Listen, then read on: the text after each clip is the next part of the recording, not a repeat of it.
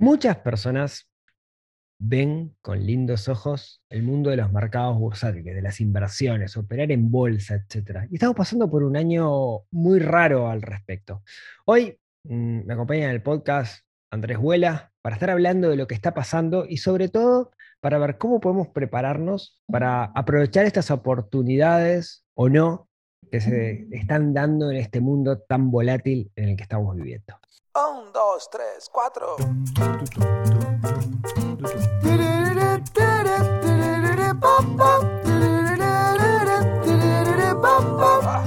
Neurona financiera, neurona financiera, neurona financiera, neurona financiera.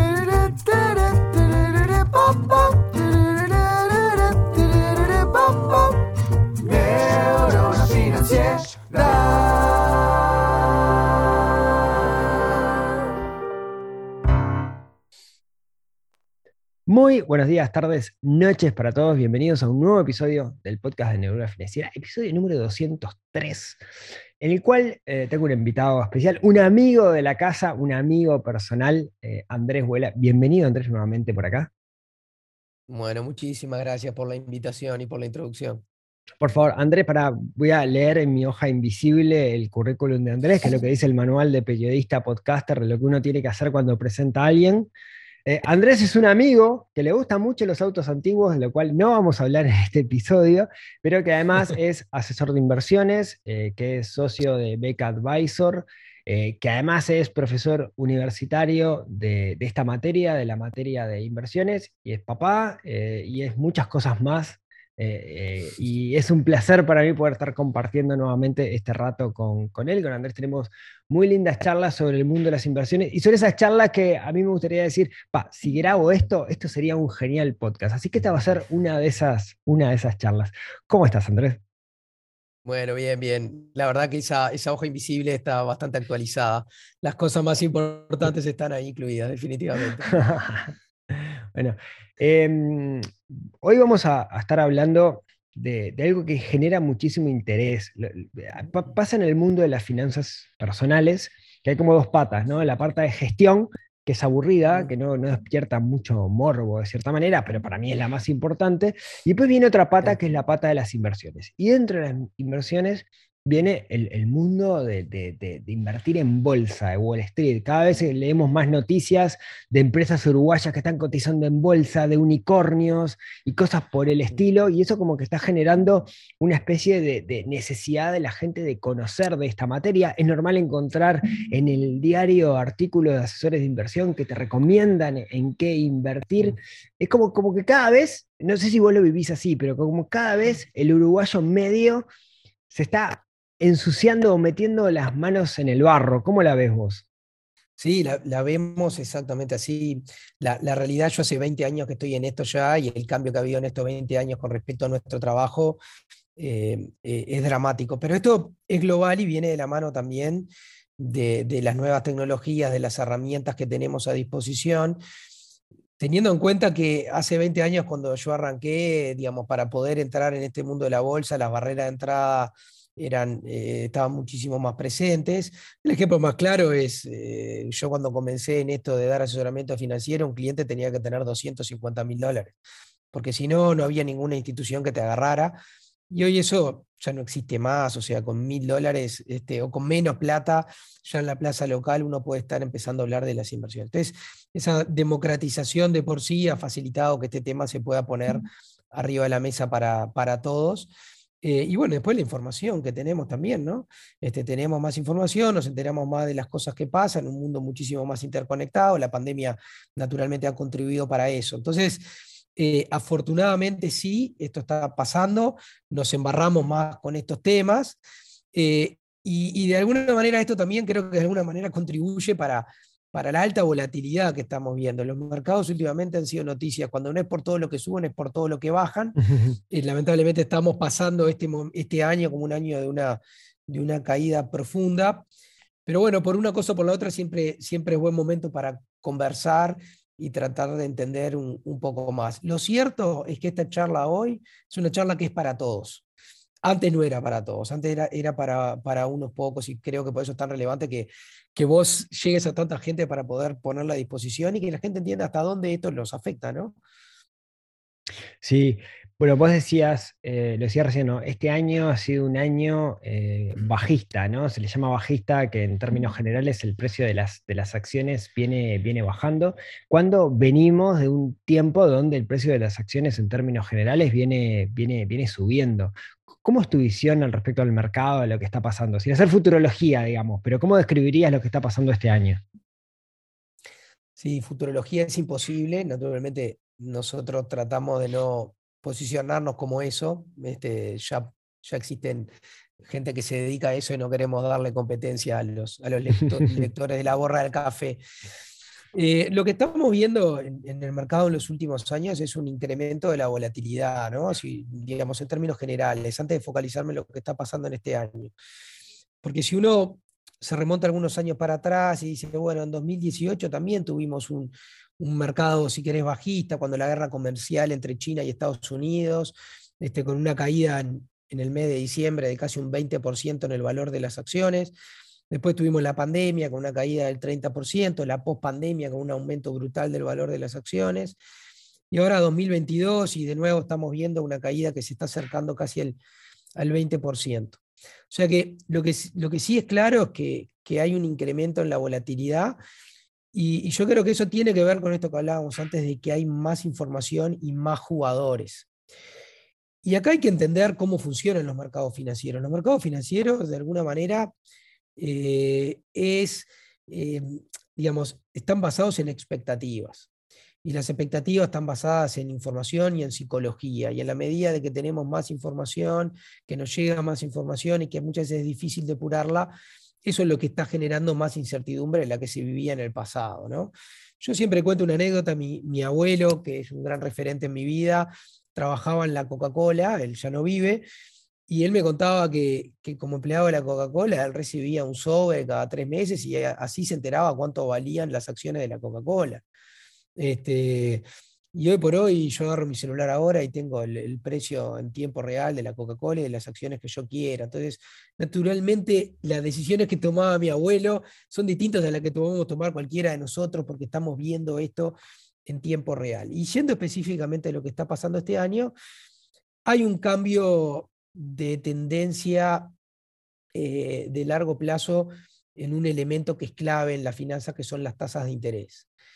Eh, la tasa de interés eh, ha venido haciendo una baja pronunciada y sistemática en Estados Unidos desde el año 81 hasta acá.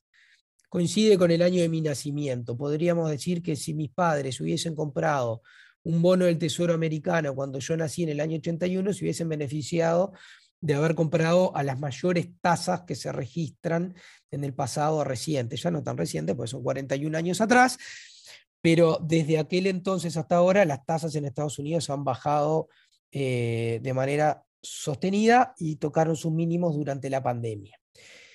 ¿Y eso por qué? Bueno, en aquel momento, década del 80, en los 70 habíamos tenido mucha inflación, eh, la inflación se, contuvo en aquel momento con altas tasas de interés, pero a partir del 81 las tasas empezaron a bajar eh, porque el ciclo económico fue distinto. y, eso parecería que se acabó.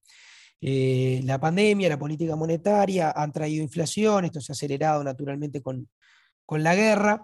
Yo tengo una visión particular que echarle la culpa a la guerra a todo lo que está pasando es, es, ir por el camino fácil. La guerra aceleró algunas cosas, naturalmente, pero el problema estaba montado antes de la guerra. Eh, la caída del mercado no fue el 24 de febrero o el 23 de febrero cuando Rusia invadió Ucrania, el mercado ya estaba cayendo. Eh, el problema es que el mercado se da cuenta que la plata va a dejar de ser gratis de nuevo porque la Reserva Federal va a tener que combatir la inflación subiendo tasas de interés. Entonces, ahí, hay una tendencia si, si me dejas una explicación, porque a veces me pasa muchas veces cuando hablamos de tasas, mucha gente se, pierde en el concepto, ¿no? Eh, entonces a mí me gusta explicarlo de una forma muy, muy burda, que es, eh, la tasa es lo que te cobran por prestar la plata, ¿no? Cuando las tasas son bajas, una tarjeta de crédito, un banco te tiene que prestar plata, entonces se la pide al Banco Central, el Banco Central le cobra poquito, porque las tasas son poco, y te la pasa a vos y te cobra poco. Entonces hay mucho dinero circulante porque hay mucha gente gastando. Y eso hace que aumente la inflación. Cuando se suben las tasas, lo que está haciendo es aumentar el costo del dinero, entonces el banco cuando te presta la plata para que vos la, utilices, es, estoy súper simplificando, ¿no? Pero cuando te presta la plata, te va a cobrar más. Entonces vos antes de meter el tarjetazo de crédito en 12 cuotas y pagar con intereses, la vas a pensar dos veces, porque te va a terminar saliendo más caro. Entonces, consumo menos y entonces oferta-demanda, hay menos inflación porque de alguna manera hay menos demanda. ¿Estoy bien? Yo, en facultad lo grafico como, como que la Fed, la, Reserva Federal o los bancos centrales manejan la canilla, la caliente y la fría, ¿no? Con la tasa de intereses, un poco de la manera que vos lo explicaste.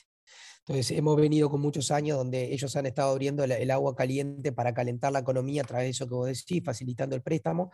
Pero también hay otra contracara, que es decir, bueno, para el que tiene plata, eh, cuando las tasas están bajas, tu, tu, incentivo no está en dejar la plata en el banco, sino en hacerla girar. Claro. Y a, medi a medida que las tasas suben, no solo que es más difícil endeudarte, que te presten plata y eso, sino que también lo que sucede es que la gente que tiene dinero ocioso empieza a ver más atractivo dejar la plata en el banco este, en lugar de hacerla girar en, en, la economía. Entonces, estamos viendo cómo la Reserva Federal y los bancos centrales en el mundo, porque esto es sincronizado, está pasando en Uruguay también acá, uh -huh. este, este mismo caso, se reunió el Comité de Política Monetaria, el Banco Central también está dando volantazos en Uruguay hacia aumentar las tasas de interés, y acá lo que estamos viendo es que los bancos centrales están abriendo la fría. La, el agua fría, están diciendo, che, acá hay que enfriar esto porque si la inflación es un, un fenómeno que es necesario controlarlo. Y el problema, cuando, cuando vos le pones ese freno a la economía para tratar de controlar la inflación, y lo que estamos viviendo ahora, es la incertidumbre de hasta dónde esto va a llevar a una nueva crisis económica, porque eh, así ha sucedido en algunas oportunidades en el pasado. Terminás controlando la inflación, pero a costas de crecimiento económico, a costas de una recesión. Eh, y bueno, y acá la historia marca que ha, ha pasado de, de, de, diferentes maneras. Eh, hemos pasado momentos de suba de tasa de interés en donde la economía ha podido continuar creciendo y las empresas han continuado ganando dinero y no han quebrado, pero también hay de las otras experiencias en donde para controlar la inflación, eh, básicamente a, la Reserva Federal ha tenido que apelar a recesiones, es decir, bueno, claro. te paro la economía, controlamos los precios, pero bueno, en el medio se paga el precio de, de, del crecimiento económico. Esa es la disyuntiva que estamos viviendo hoy, y por eso yo te decía, y es una visión, digamos, mm, como la tenemos en Beca, que no, no queremos que la guerra sea acá la única excusa, ni el COVID en China, sino que se han ido juntando todos estos elementos, y, y hay muchos analistas que dicen, bueno, che, la verdad es la tormenta perfecta porque vos tenés una Reserva Federal que empieza a subir tasas, que empieza a enfriar la economía, siempre es delicado este proceso, pero si le sumás que hay guerra y si le sumás que tenés todo el tema de la cadena de suministros que no termina de resolverse, esto es 2 más 2 es 4, acá vamos a tener una recesión económica, y ese es el motivo por el cual tenemos eh, este mercado, como vos llamaste, bajista. Acá quiero aprovechar para dar una nota de color, a ver si capaz que ya las has explicado vos en otros, en otro podcast, pero tiene que ver con esto del bull market y el bear market. No, nunca lo expliqué, nunca lo expliqué, me gusta. Bueno, lo, lo, del toro y el oso, ¿no? Eh, quien haya pasado por Wall Street y haya visitado Nueva York, o capaz que lo vio en alguna película, está aquella figura emblemática de la escultura del toro puesta ahí donde nace Wall Street. Este, quienes hemos viajado a Nueva York no hemos perdido la oportunidad de ir y sacarnos la foto al lado de, del toro. Eh, esta es un, una, una, vieja este, eh, digamos, metáfora, donde los mercados alcistas se comparan con un toro por aquello de que el toro ataca de abajo hacia arriba. Entonces eso sería como la forma del el gráfico de las acciones subiendo y el oso ataca cuando a su presa de arriba hacia abajo. Este, y, bueno, y ese es el mercado bajista, por eso se identifica con el bear market y el bull market. Desde un punto de vista, punto de vista eh, estadístico, se dice que un, mercado es bajista cuando eh, rompe el piso de un 20% respecto a su máximo anterior. La realidad es que estamos coqueteando con ese piso del 20% hace un par de semanas. Eh, si tomamos como referencia el Standard Poor's 500. Este, en Estados Unidos, que es un poco el icono y el centro de los análisis financieros el Standard Poor's está coqueteando con quebrar ese 20% y viene aguantando, viene aguantando, viene aguantando. Vamos a ver si lo logra aguantar o no.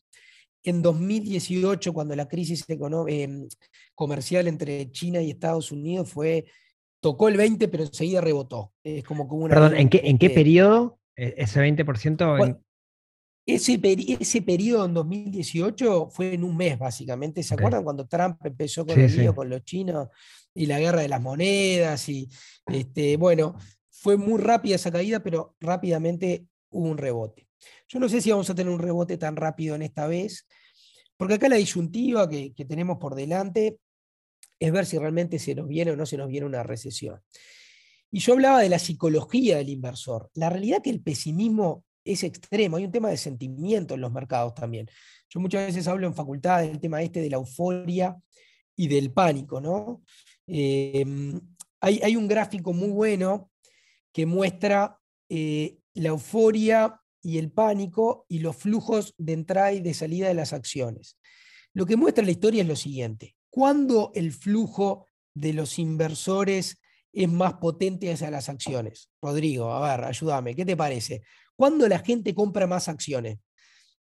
¿Qué, qué- vos que conocés ya de la dinámica No, bueno, cuando hay optimismo, ¿no? Cuando vos ves el futuro y visualizás el futuro, como que es, es espejito colores. Hay una, hay una empresa que estudió esto y, y te muestra el gráfico y te dice, los momentos en que más inversores compraron acciones en la historia fueron cuando las acciones estaban en los picos. Claro. La gente ve, empieza a escuchar en el club, en el gimnasio, en el restaurante, en el ascensor, che, estoy ganando, estoy ganando, estoy ganando, y vamos todos para adentro. ¿Y cuándo es el momento de los outflows, como le llaman los, los americanos, la salida de acciones más fuertes? Cuando el mercado está cayendo, es el miedo, el pánico. Es lo que estamos viviendo ahora probablemente, porque yo me meto a leer los, los tweets, los blogs, y está la gente en, en esta etapa casi de capitulación, en donde la gente se está rindiendo y dice, ¿sabes qué? Me voy, vuelvo al real estate, vuelvo al plazo fijo, vuelvo a comprar ganado, esto ya fue, se acabó para mí. Y la, y la verdad que la lógica de la inversión de largo plazo debería indicarnos que lo que tenemos que hacer es todo lo contrario. Pasa que nuestra mente está seteada de una manera en la cual ser contrario es muy difícil. Y esto no pasa en todo. Es como si Mm. hoy yo saliera vestido con, con una minifalda escocesa. O sea, la- no es lo que hace la gente. Este, Igual, si lo haces, sacate una selfie y después pásamela, por favor. Es que la subo en red. Eh, nuestra psicología es la misma para, para lo que hacemos con nuestras conductas, este, en, la- en- en- en nuestra vestimenta eh, y lo que hacemos con, la, con, la, con las finanzas también. Entonces, yo te cuento mi día a día actual, Rodrigo, desde hace dos meses. Es, soy psicólogo, me he convertido en un psicólogo. este, Tranquilo, tranquilo, va a pasar, tranquilo, aguantá. Sí, Y ahí, y ahí el problema se reduce, y vos interrumpime si, si, si vengo muy, muy rápido en esto y me estoy no. yendo de tema, pero el problema se reduce como asesor financiero a tratar de entender si hicimos bien la tarea del perfil y los objetivos Claro. del inversor. claro. Porque el problema está, si yo necesitaba la plata para comprarme una casa y yo sabía que la cuota la tenía que pagar en junio del 2022 y en diciembre del 2021 me compré el Nasdaq que viene 40% abajo, entonces ahí estuve muy mal asesorado porque el Nasdaq puede caer 40%. Sabemos que puede caer. Y el Standard Poor's puede caer 40% también. Eh, el tema es que no tuve en cuenta eso para mis necesidades y mis objetivos. Ahora bien, si yo estoy ahorrando para mi retiro, y acá el tema retiro es otro tema que, me, que creo que digo, tú ya lo has abordado y con la caja de profesionales prendida a fuego, eh, no está mal que los que nos escuchan estén pensando en tener aquellos que son, y es la de profesionales, como son las bancarias y, la notarial y todas están más o menos parecidas. Si realmente ese es mi objetivo, estas son oportunidades para decir, bueno, está, este es el momento para, para ser contrario, este es el momento para empezar a, a aumentar posición, porque en algún momento esto va a dar la vuelta porque eh, la bolsa reflejo de la economía. Entonces, a menos que pensemos que el mundo se acaba, como en algún momento lo pensamos con la pandemia, o en algún momento alguien insinuó que iba a venir una guerra nuclear con Rusia atacando Ucrania, este, y, ese es un escenario en el cual ya nada nos debería importar, básicamente. Pero, digamos, a menos que pase todo eso, realmente uno tiene que creer que el mundo va a seguir creciendo y avanzando. Entonces, este es un momento para ser empezar a ser contrario y aumentar posiciones en acciones. Pero repito, depende de lo que yo esté necesitando para mi dinero. Y esa es la tarea y el desafío más grande de los asesores como, como nosotros en Beca, ¿no? Claro. O sea, es que el otro día leí un libro eh, que, que lo escribía un, un economista, un, un coreano, no me acuerdo el nombre, soy muy malo para acordarme los nombres de los libros. Se Seguramente llama, se llame ese, Son. Eh, sí, ahí va, exacto, una economía para todos, si no me equivoco, o algo así, o, o- o, eh, 99, 99%, ay, algo así era, bueno, está. Economía para el 99% de la población, algo así se llama, lo tengo por ahí en la mesa de luz. Y él decía, los econo- es economista, ¿no? Decía, los economistas por mucho tiempo se han encargado de querer demostrar que la economía es una ciencia dura como la física o la matemática. Y la realidad es que la economía es una ciencia social. Como tal, como ciencia social, no es predictible porque depende del comportamiento de los seres humanos. Y el comportamiento de los seres humanos no siempre es predecible, es caótico. Entonces tengamos presente que la psicología afecta la economía, que a veces nos es difícil verlo eso, ¿no? A veces pensamos, no, esto, si ya pasó, va a volver a pasar. Bueno, no necesariamente, porque hay un factor que es el factor humano, ¿no? Está el factor de la psicología de las personas. Y aplicando ese concepto que estoy completamente de acuerdo y por eso también todo lo que es la, la- la- digamos, la- las finanzas este, psicológicas o conductuales eh, está creciendo tanto. Pero apuntando ese tema, yo creo que lo que estamos viendo en el mercado por hoy, en la economía en su conjunto, y, y lo que está pasando con la Fed tiene que ver mucho con eso de cómo se comporta la gente. Déjame decirte lo siguiente, la inflación es un, es un fenómeno que no solamente es monetario, es un fenómeno de conducta, porque si yo te digo a vos que va a haber inflación, vos, tu hora de consultoría la vas a empezar a cobrar más cara porque estás esperando que los precios aumenten. El señor panadero va a aumentar el precio del pan, porque todos vamos a estar preparándonos para, para eso. Este, entonces, yo lo que creo que está pasando también, la Reserva Federal como, el Banco Central del Uruguay, que realmente tienen un objetivo bien claro, que es cuidar la estabilidad de los precios y la inflación.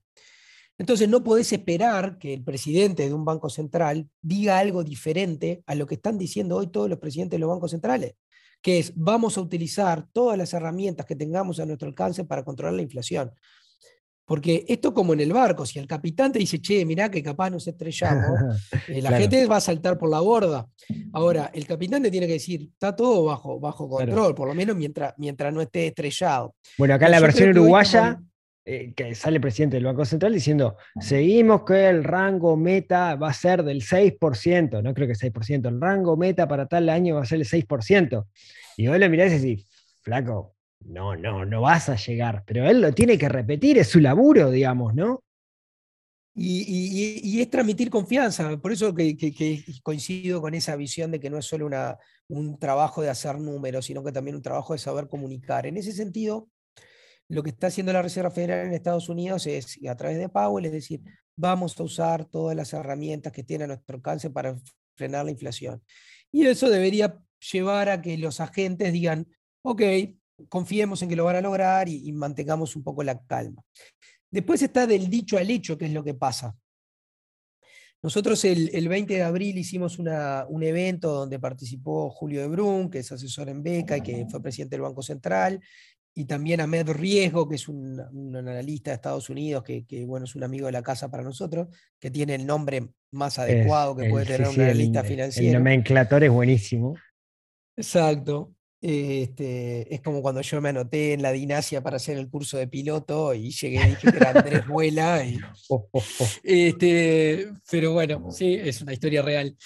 Pero eh, en esa charla ellos dos coincidieron que, que hay que estar atentos porque probablemente em, el, el- el dicho al hecho de la Reserva Federal tenga alguna diferencia. Y acá, y, digamos, voy a robar un poco las ideas que se transmitieron en aquella charla que fueron volcadas por Julio y por Ahmed. em, lo que ellos dicen es, cuidado, porque subir las tasas tiene otros costos también, ¿no? Para la economía, más allá de la recesión, hay un tema de endeudamiento. Entonces, la Reserva te va a seguir diciendo que tiene que subir las tasas fuertes porque tiene que transmitir eso a la gente, pero probablemente tenga que ser un poco más cauta porque Estados Unidos es un país que, y todos los países desarrollados tienen niveles de deuda sobre PBI muy grandes y vos subir la tasa también le estás encareciendo la deuda al propio gobierno. Entonces, ¿hasta dónde esto no es un tiro en el pie? De modo que yo creo que acá lo que resta esperar ahora es, es, es eso, es ver si realmente tiene paño la Reserva Federal para ir infinitamente hacia arriba con la tasa. Nosotros creemos que eso no va a pasar y que, y que si la inflación empieza a mostrar signos de, de, estabilizarse un poco, cuando salga la data, en junio va a salir la data de mayo, en julio va a salir la data de junio, eh, y si esos números empiezan a mostrar una inflación un poco que se va desinflando, probablemente el mercado empiece a entender que la reserva no tiene que ser tan agresiva. Hay paralelismo con lo que pasó en la década del 70, cuando el señor Paul Volcker, que sería el, el Jerome Powell de hoy, pero de aquellos tiempos, Volcker en aquel momento, en la década del 70, con Estados Unidos, que no tenía un nivel de deuda tan grande, lo que hizo fue subió la tasa infinitamente. ¿Cuál fue la consecuencia? Los países emergentes como Uruguay, que estaban endeudados en dólares en aquel momento a tasa muy alta, pasó todo lo que pasó en Uruguay, ya sabemos lo que pasó en la década, los principios de los 80, pero claro, endeudados en dólares, no manejas la tasa, te suben la tasa, quebrás, no puedes pagar más la deuda. Eso hoy podría pasar en Estados Unidos si la Fed le subiera la tasa fuertemente a, Estados Unidos. Entonces, eh, eh, esa es la esperanza, si quisiera buscar un término que nos queda hoy, de pensar, bueno, la Fed va a decir que va a luchar contra la inflación con todo lo que tiene, pero probablemente también esté mirando las otras consecuencias y, y deje la inflación un poco más alta de lo que son sus rangos meta, este, y eso haría que el aterrizaje sea un poco más suave. Y después hay variables que nunca las manejamos. Las pandemias. Y bueno, ¿quién manejaba la pandemia en 2020? Nadie. Eh, Putin, como te dije antes, uno espera que no va a haber una guerra nuclear a esta altura. Este, lo de China, los ruidos geopolíticos están a la orden del día. Ahora estuvo Biden con los taiwaneses diciendo que los protegen de los chinos. Ahora, si uno pretende protegerse de todas estas eventualidades, este, es como si yo no saliera de mi casa por miedo de que me caiga un avión en la cabeza o que me atropelle un ómnibus. Este, entonces digo, bueno, uno tiene que, tratar de, vivir la vida y de tomar las decisiones eh, evaluando los riesgos de cola, ¿no? Cuando hablamos de la distribución de, probabilidades. Puede pasar, sí, pero ¿cuál es la probabilidad que pase? Y bueno, es muy baja. Entonces, este, eh, tratémoslo como un hecho este, bastante poco probable y, tomemos las decisiones que tenemos que tomar. Pablo, eh, me, voy un, poco de, tema de esto que estamos charlando. De, dije Pablo, qué mal. Estuve hablando con tu hermano el otro día y me quedé con eso en la cabeza. Saludo Pablo, Estoy, muy escuchando. Estoy muy acostumbrado. No, no, todo mal, todo mal, mal yo. No, el otro día estuve charlando con Pablo. Te hace una cosa re linda, Pablo, con lo de Tribu Latam, y estuvimos dando una, estuve dando una charla de finanzas personales para, para todos los desarrolladores de Latinoamérica, así que un, saludo para, para, Pablo, perdón. Y esta, eh, y esta tarde, y esta tarde vamos a estar también con, con Ahmed Riesgo de Insigne ah, dando otra charla. Ah, mira qué bueno. Che, eh, eh, yo, a mí eh, esto creo que lo que hablábamos al principio, cada vez más gente se está interesando por el mundo de las inversiones financieras. Eh, como vos decías, estamos en un momento donde la inversión financiera viene mal, entonces mucha gente mira para la economía real, pero sin embargo capaz que es el mejor momento para entrar en la inversión financiera justamente por este mercado bajista, digamos, que, en el que estamos viviendo, porque la cosa viene, viene bajando, es una linda, linda oportunidad. Ahora, algo que, que suele pasar te digo porque lo veo muy comúnmente, que cuando la gente se quiere meter en este tema, lo primero que hace es, yo voy a YouTube, voy a Google este, y empiezo a ver contenido. Y la cantidad de contenido que hay es demencial, ¿no? Es enorme. Tenés además del que te dice, esto tenés que hacerlo así porque el blanco es el color más lindo del mundo, y viene otro y te dice, el blanco es horrible, te va a ir mal, tenés el negro, ¿no? Y estamos en un mundo de sobreinformación, donde el valor está en saber elegir qué es lo que nosotros tenemos, tenemos que leer, ¿no? Y vos como asesor financiero eso lo ves. Y en ese sentido, eh, apelo, digamos, eh, yo, esto, yo siempre soy, soy bastante fan de, la capacitación eh, eh, formal al respecto de los temas, ¿no? Y vos como, como docente universitario, que te enfrentás a esto, te enfrentás al loco que viene a estudiar contigo y te dice, no, pero yo leí en internet tal cosa, ¿cómo lo vivís? Mira, se dan dos cosas. E, eso que vos decís es tal cual, sumado que después que hiciste un search de una noticia financiera, ya en las redes te empiezan a aparecer todas las publicidades de opere Claro. Forex, opere esto, opere cripto, opere... Yo que estoy todo el día leyendo cosas de estas, me salta todo, o sea, dentro de las redes, y se me mezclan los anuncios de autos con, con, los, de, con los de plataformas para tradear y, y ganar este, millones en dos minutos. Eh, su- se suma que se suma a eso que vivimos un mercado bastante atípico durante 2020 y 2021, donde prácticamente todo subió. Entonces yo me estoy enfrentando con dos situaciones en facultad. Eh, uno es eso, que, que la gente lee información que a veces es un poco este, light y piensa que sabe mucho. Y lo otro es que realmente fue difícil perder plata durante 2020 y 2021. Entonces, yo lo que empiezo a notar en el mercado es que, es que hasta este año había mucha gente nueva que se estaba acercando al mercado como algo que era soplar y, hacer botella. Claro.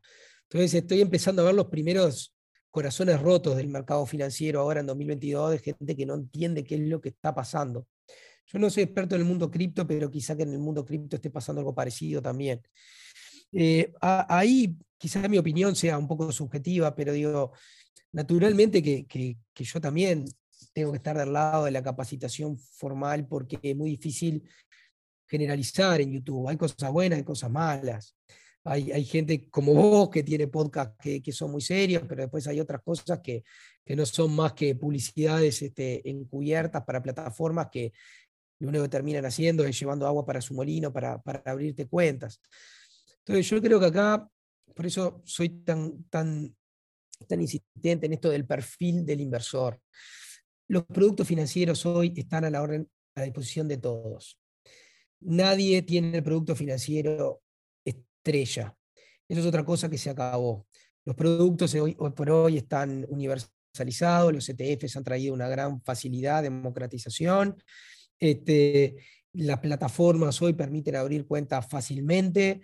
Entonces, el tema a la larga está en no pensar que me puedo hacer rico viviendo de esto. Yo como asesor le aclaro a mis clientes, no pretendas venir a mí para eh, sustituir tu trabajo, porque si yo pudiera darle de vivir a mis clientes este, para que ellos no, no vivan más, digamos, no tengan que trabajar más, lo haría para mí, Rodrigo. Claro. Este, digo, Eh, Si yo la, la gallina de los huevos de oro, pedís un préstamo y va, vas a ganar más plata. Devolvés la plata y todavía ganás. Es lo que le digo siempre a alguien que viene con las rentabilidades maravillosas, ¿no? Pa- pa- 20% Entonces- mensual. ¿Para qué te van a pedir plata vos para eso? Eh, Entonces, totalmente de acuerdo. Entonces, eh, eh, esto acá es así, o sea, primero, tratar de entender que no hay soluciones mágicas, que los que prometen rentabilidades encima del promedio hay que mirarlo con un poco de desconfianza y que la clave está en, obviamente, capacitarse y a mi modo de ver es perfil de inversor, objetivo de inversión. ¿Para qué quiero la plata? Porque eso es lo único que a la larga me permite mantener la calma cuando las cosas están mal. Este, está, ok, mi cuenta baja 20%, pero la necesito la plata, no, Claro. no la necesito, ok. Y después diversificar, diversificar y diversificar, que esa es la otra clave, porque si yo me metí toda la plata en una sola empresa y, este, y esa empresa desaparece, eh, bueno, ahí maché, ahí sí no hay largo plazo que me salve este, porque hay empresas que desaparecen, modelos de negocio que han desaparecido. Entonces, el tema es que para llegar a eso tengo que estar bien informado, bien asesorado. eh, y bueno, y ahí yo sigo creyendo en los, en los sistemas formales de, educación, te reitero, creo que hay ah, probablemente hay buenos cursos y buenas este, podcasts y buenos youtubers y buenos consejeros, pero también están de los otros. Y en definitiva, el que quiera tomar esto seriamente, eh, los canales formales son, son los que de alguna manera este, uno debería elegir. Ahí debo decir también que creo que el Banco Central ha hecho un buen trabajo en Uruguay, dejando bien claro las distintas formas jurídicas que, que habilita, ¿no? Hoy por hoy esto de, de asesor de inversiones como figura en Uruguay, que ya se tiene más de 10 años, eh, ahora con la, la- la generación del gestor de portafolio como una figura distinta, el agente de valores, el corredor de bolsa. Yo sé que esto es muy técnico y no quiero profundizar en esto, más allá de que esto es gran parte de lo que yo hablo en mi módulo en el posgrado de gestión de portafolios en, en la UEM, este, que para mí es importante profundizar en esto, pero no para un podcast. Pero creo que el Banco Central ha hecho bien, bien ese trabajo de dejar bien claro quién es- quién hace qué eh, hoy por hoy en, en Uruguay y de exigirle a cada una de esas figuras una cierta capacitación. Eso ha hecho que hoy se genere en Uruguay una linda oferta de, de cursos, de charlas, de, de- de actualizaciones periódicas, porque la industria lo requiere. Entonces, si nos están escuchando en este podcast desde Uruguay, que sé que te sigue mucha gente de Uruguay, también mucha gente de afuera, pero el que sepa, el que quiera hoy desde Uruguay inter- eh, ca- capacitarse, hoy tiene una linda oferta de, de cosas en, en Uruguay, de, de- de estudios, de cursos, ¿no? Sí, pero hay un comentario que esto, es- esto es re interesante, porque hace tres años, cuatro años, yo que, que hace mucho que me interesa esto del mundo financiero, si yo quería meterme en el mundo financiero formalmente, lo que tenía que hacer era un posgrado, y un posgrado implica que tengo que tener un título de grado. O sea, el ingeniero Rodrigo hace un posgrado en gestión financiera.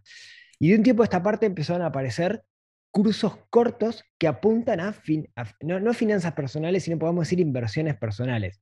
Yo, Rodrigo, quiero armar mi plan de retiro o quiero armar, eh, según mi objetivo, quiero aprender a definir mi objetivo y cómo construir un portafolio en el mercado financiero para conseguir ese objetivo. Y, y- y ves las básicas de los, de los instrumentos, que, o sea, que es un ETF, que es un- muchas de las cosas que hablamos en el podcast, pero con un carácter formal, digamos, ¿no? Que es un ETF, cómo se controla un ETF, que es un, un instrumento financiero, que, que es un futuro, que son las opciones, zaraza, zaraza, zaraza, cómo armar el portafolio, cómo equilibrar el portafolio, cómo, cuáles son los brokers que hay en el mercado, y en de repente dos, tres meses estás armando eso. Vos no lo vas a decir, yo esperaba que lo dijera, pero no lo vas a decir. Vos sos docente de uno de estos cursos, en particular la Universidad de Montevideo tiene un curso que creo que el nombre es Inversiones Personales, justamente, eh, que, arranca... sí, sí, inversiones. Se programa en inversiones personales, que arranca ahora en, en julio, que es dos días por semana, un par de horas un o un poquito más, y que va desde eso, ¿no? Va desde la definición de, de objetivos eh, hasta el, eh, cómo, cómo construir un portafolio, que vos sos uno de los, de los docentes, que está Stephanie Sherman también, que es súper conocida en el mercado, etc. Eh, creo que eh, Pro- es un producto que está buenazo porque es, nu- que, está, que es nuevo, ¿no? Sí, programan inversiones personales. Mira, no es tan nuevo porque nosotros, ahí a mí ya me habían invitado a participar hace algunos años, pero después estuvo stand-by un tiempo y, y se retoma este año. Y es un poco lo que vos decís, lo que busca es, este, mm, em, sí, darle acceso a esta información sin necesidad de que tener la formalidad de un posgrado o, o de una maestría. Eh, y esto también surgió como necesidad de que no solo gente joven, sino gente también un poco más adulta que tiene la, la inquietud de cómo gestionar su- sus- sus activos, su patrimonio, eh, estaba demandando, demandando esto, ¿no? Eh, entonces sí, yo, yo soy muy hincha de este tipo de, de acciones. Además, créeme que como asesor de inversiones, nosotros en Beca, que siempre dimos charlitas y cursos, siempre creemos que no hay nada mejor que tu cliente esté formado. O sea, para los que trabajamos en esto, es, es muy buena cosa tener una contraparte que no solo haga confianza ciega en lo que vos le decís, sino que además eh, entienda lo que está pasando y tenga la capacidad de, de- de discernir y de tomar las decisiones con tu consejo, pero que en definitiva también que pueda ser capaz de tomar las decisiones por, por sí mismo. Entonces, sí, la, la idea de este programa en inversiones personales eh, es esa, es aprender a, a planificar, entender cómo funciona el sistema financiero y, y esto que yo decía, entender con quién estoy tratando, ¿viste? Porque no es lo mismo si estoy con un asesor de inversiones, que si estoy con un corredor de bolsa, si tengo una cuenta en Uruguay, si tengo una cuenta afuera, los impactos fiscales, este, y, entender un poco también de qué va esto, de si la Reserva Federal habla, por qué si estornuda un chino cae la bolsa en Estados Unidos. Entonces va, va, un, poco, va un poco por ahí. Y, y yo, volviendo a lo que vos decías antes, eh, eso a la larga también te ayuda cuando vos tenés esa base a después filtrar las cosas que uno encuentra en redes, en YouTube y en todos lados, a decir, bueno, esto le doy bola a esto o no le doy, o no le doy bola a esto, porque si no realmente uno se enloquece, uno se enloquece. Yo sigo algunas cuentas contrarians. Este, con las cuales me divierto mucho, porque son tipos que están siempre pesimistas, siempre pesimistas. Este, y bueno, yo digo, si mis clientes miraran este Twitter todos los días, no me quedaría sin clientes. Claro, son tipos que una vez cada cinco años tienen razón, ¿viste? Este, porque digo, en algún momento la bolsa cae, eh, pero bueno, no, no podés estar leyendo todo el tiempo todo eso si no tenés una base para entender que eso también no deja de ser un, un juego, ¿no? Los fundamentos, digamos, ¿no? Los, los fundamentos que, que- que son re importantes y que, claro, alguien que está todo el día en ese tema los tiene como, como súper claros. Si hay, yo igual después dejo en las notas del programa, ahí en neuronafinanciera.com barra 203, que es el número del, del episodio, dejo información sobre este curso de, de inversiones personales porque me parece que quien quiera meterse en el mercado de, financiero, quien quiera entender cómo operar, etcétera, es un- una excelente oportunidad de conocer de primera mano y también de jugar con gente que es referente en el mercado. Estás vos, hay un montón de gente que es muy conocida. Sí, no, no, no entraría, yo creo, en la calidad de muy conocido, pero no, y te quiero decir otra cosa, ¿sabes qué? Qué modesto. ¿no? Quiero, quiero- no, no, quiero decirte otra cosa que para mí es muy importante de este tipo de dinámicas. Con respecto, yo entiendo que hoy la educación online está, ha ganado mucha fuerza y, y está buenísimo, pero lo otro que te dan estos, estas- estos programas, eh, Rodrigo, es la interacción con pares, con gente que comparte tus mismas inquietudes. Lo que yo he visto de, estos cursos cuando los hicimos es esa, es esa identificación que hay entre los participantes, las charlas, el intercambio de ideas, em, eh, que eso también termina generando una, una linda este, retroalimentación para que el que hace el curso. Eh, entonces, me parece que por ese lado em, está buenísimo que vos dejes acá en el, en el podcast la, la información sin, sin pretender este, extenderme mucho en esto, pero sí me parece que es una, una, una de las buenas propuestas que está hoy en el mercado. Sí, para- yo tengo entendido para igual que, que este curso, por lo, por lo que charlé con la gente del OM, es, eh, tiene las dos modalidades, ¿no? Si bien es presencial, al mismo tiempo también tiene la, moda- Sí, modalidad sí. online, porque una de las cosas que tiene que también que eh, hoy la descentralización ha hecho que muchos nos, nos vayamos de Montevideo y esto permite a los que estamos afuera también, afuera de Montevideo, poder acceder. Sí, sí, eso ya vino para quedarse y creo que va a ser así para siempre y, y te repito que me parece que está buenísimo. Mm. Para nosotros los, los que ejercemos la docencia ha sido un desafío. Yo te confieso que lo- los primeros tiempos fueron caóticos, pero bueno, ya nos vamos acostumbrando.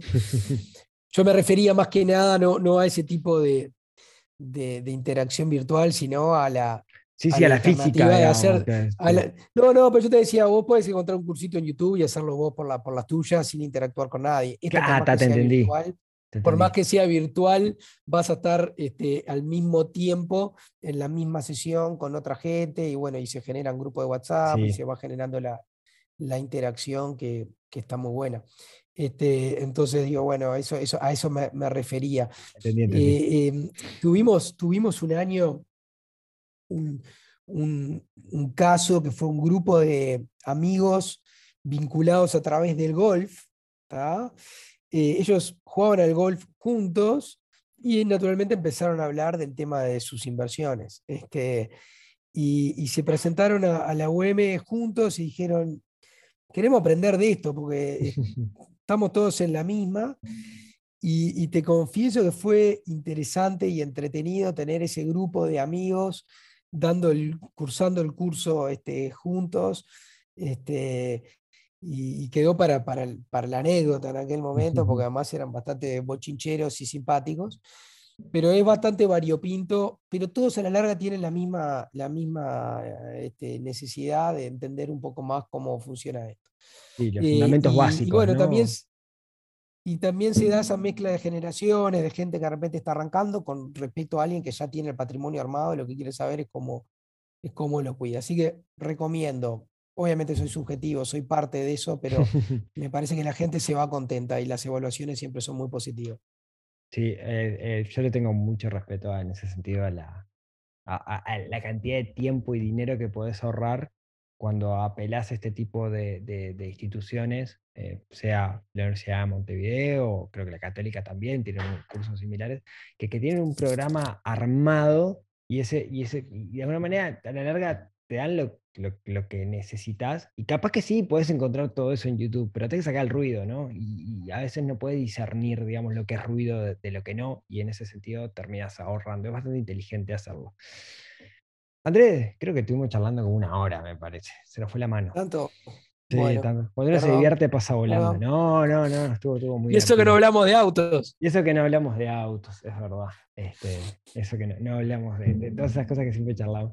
Bueno, muchísimas gracias por acompañarme el, el día de hoy. Estamos en un día Mm. muy lluvioso mientras estamos grabando esto, así que no hay mejor cosa que Así es. poder estar eh, eh, charlando calentitos, en mi caso al lado de estufa de leña y con un perro que me está mordiendo porque quiere jugar y no entiende que está lloviendo. Pero muchísimas, muchísimas gracias por, por acompañarme. No, gracias a, vos y bueno, espero que, que, haya sido de utilidad y siempre las órdenes. No, seguro, seguro que sí, yo siempre me divierto mucho.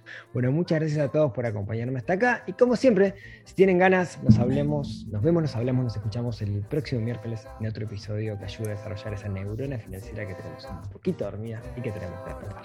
Chau, chau.